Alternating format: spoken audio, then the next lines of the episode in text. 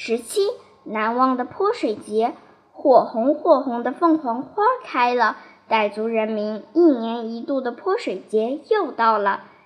一九六一年的泼水节，傣族人民特别高兴，以为敬爱的周恩来总理和他们一起过泼水节。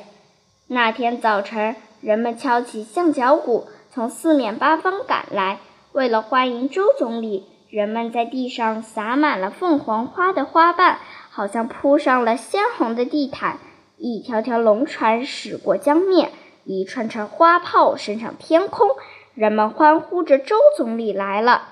周总理身穿对襟白褂、咖啡色长裤，头上包着一条水红色头巾，笑容满面地来到人群中。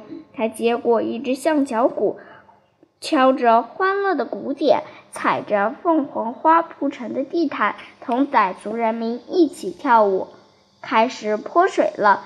周总理一手端着盛满清水的银碗，一手拿着柏树枝沾了水，向人们泼洒，为人们祝福。傣族人民一边欢呼，一边向周总理泼水，祝他健康长寿。